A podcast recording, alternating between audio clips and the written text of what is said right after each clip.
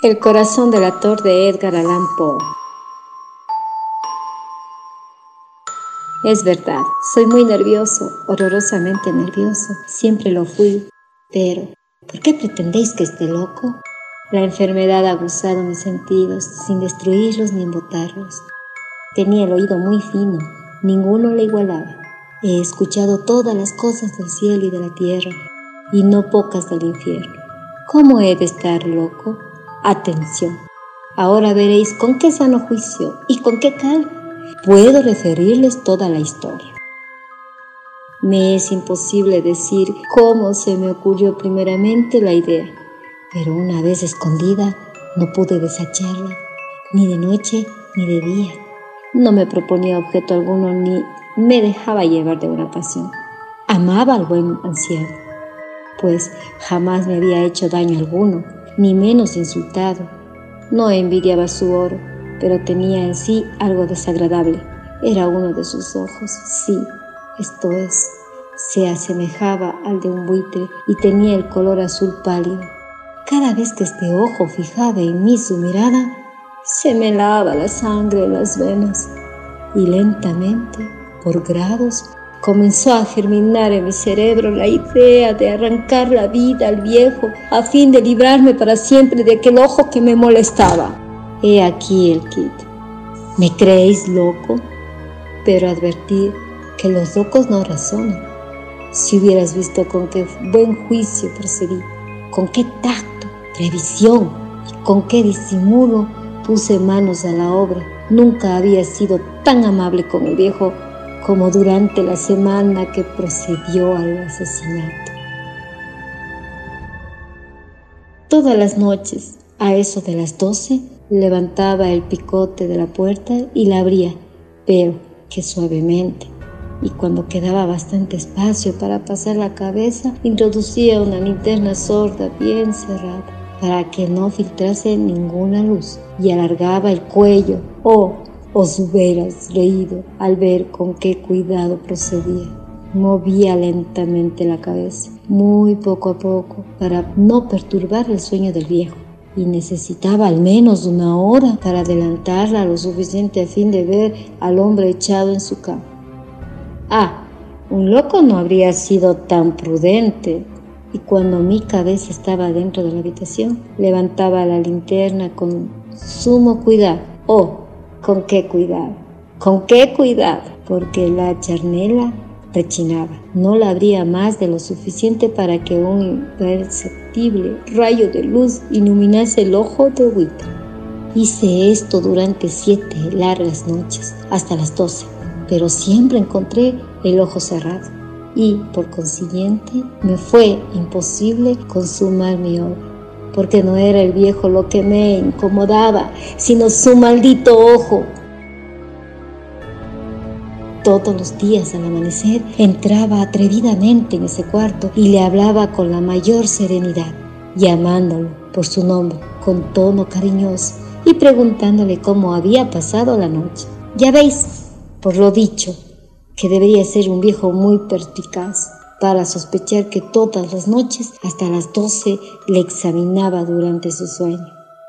Llegaba la octava noche Procedí con más precaución aún para abrir la puerta. La aguja de un reloj se hubiera movido más rápidamente que mi mano. Mis facultades y mi sagacidad estaban más desarrolladas que nunca y apenas podía reprimir la emoción de mi triunfo. Pensar que estaba allí, abriendo la puerta poco a poco y que él no podía ni siquiera soñar en mis actos. Esta idea me hizo reír. y tal vez el durmiente escuchó mi ligera carcajada, pues se movió de pronto en su lecho como si se despertase. Tal vez creeréis que me retiré. Nada de eso. Su habitación estaba negra como un pez. Tan espesas eran las tinieblas, pues mi hombre había cerrado herméticamente los póstigos por temor a los ladrones. Y sabiendo que no podía ver la puerta entornada, seguía empujándola más, siempre más. Había pasado ya la cabeza y estaba a punto de abrir la linterna cuando mi pulgar se deslizó sobre el muelle con que se cerraba y el viejo se incorporó en su lecho exclamando, ¿Quién anda ahí? Permanecí inmóvil sin contestar durante una hora, me mantuve como petrificado y en todo este tiempo no le vi echarse de nuevo. Seguía sentado y escuchando como yo lo había hecho noches enteras.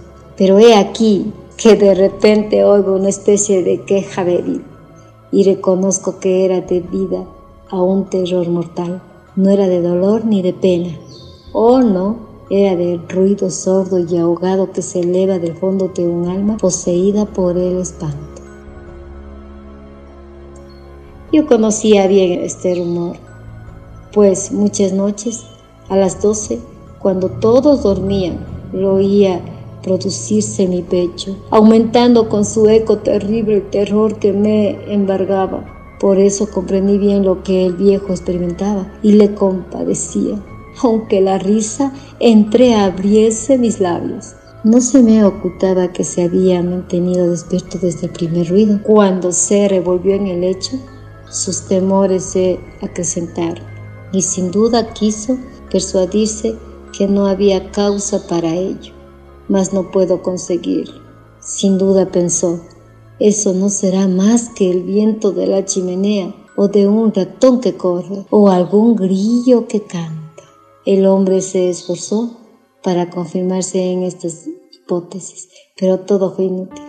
Era inútil, porque la muerte que se acercaba había pasado delante de él, con su negra sombra envolviendo en ella a su víctima y la influencia fúnebre de esa sombra invisible era la que le hacía sentir, aunque no distinguiera ni viera nada, la presencia de mi cabeza en el cuarto. Después de esperar largo tiempo con mucha paciencia sin oírle escucharse de nuevo, resolví entreabrir un poco la linterna, pero tan poco, tan poco que casi no era nada.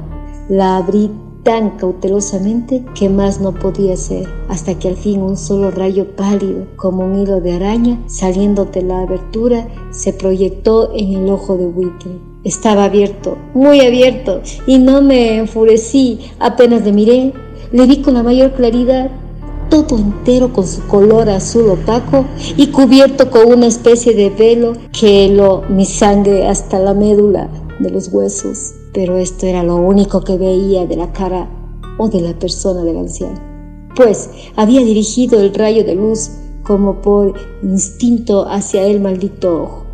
No os he hecho ya que lo... No os he dicho ya que lo que tomabais por locura no es sino refinamiento de los sentidos en aquel momento. Un ruido sordo, ahogado y frecuente semejante al que produce un reloj envuelto en algodón, hirió mis oídos. Aquel rumor, lo reconocí al punto, era el latido del corazón del anciano y aumentó mi cólera, así como el redoble del tambor sobrecita el valor del soldado. Y aumentó mi cólera, así como el redoble del tambor sobreexcita el valor del soldado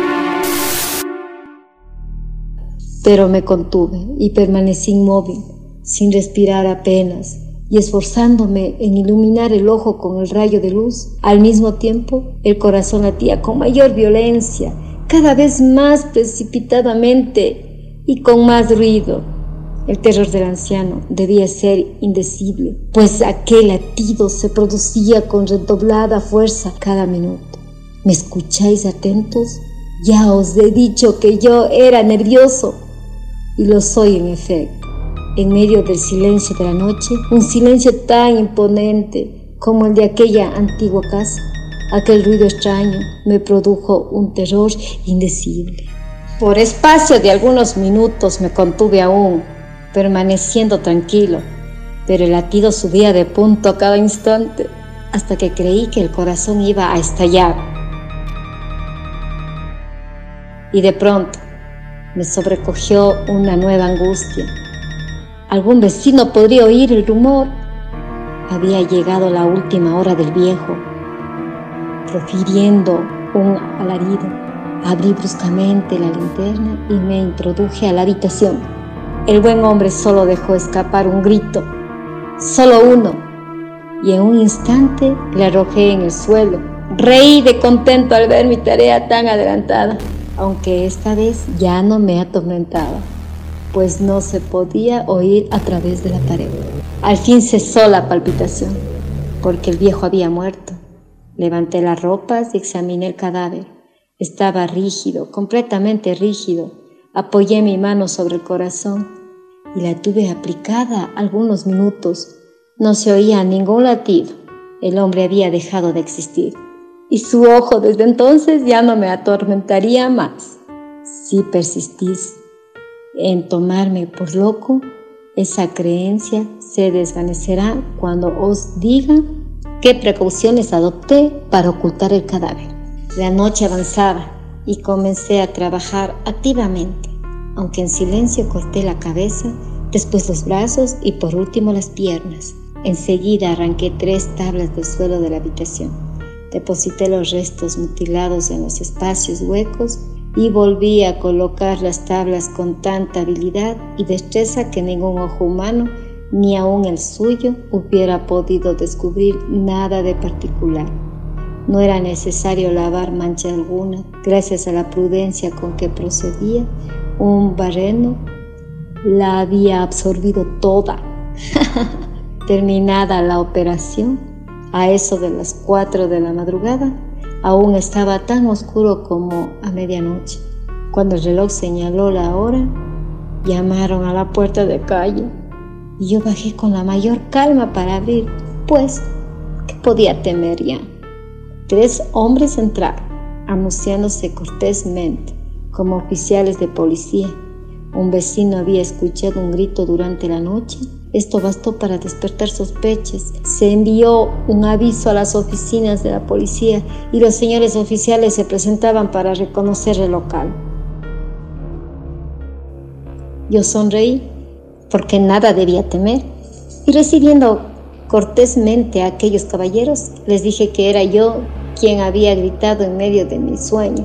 Añadí que el viejo estaba de viaje y conduje a los oficiales por toda la casa, invitándolos a buscar a registrar perfectamente. Al fin entré en su habitación y mostré sus tesoros, completamente seguros y en el mejor orden. En el entusiasmo de mi confianza, ofrecí sillas a los visitantes para que descansaran un poco, mientras que yo, con la loca audacia de un triunfo completo, coloqué la mía en el sitio mismo donde yacía el cadáver de la víctima. Los oficiales quedaron satisfechos y convencidos por mis modales. Yo estaba muy tranquilo. Se sentaron y hablaron de cosas familiares, a las que contesté alegremente. Más al poco tiempo sentí que palidecía y encié la marcha de aquellos hombres. Me dolía la cabeza, me parecía en mis oídos un bamba, pero los oficiales continuaban sentados, hablando sin cesar. El zumbido se pronunció más, persistiendo con mayor fuerza.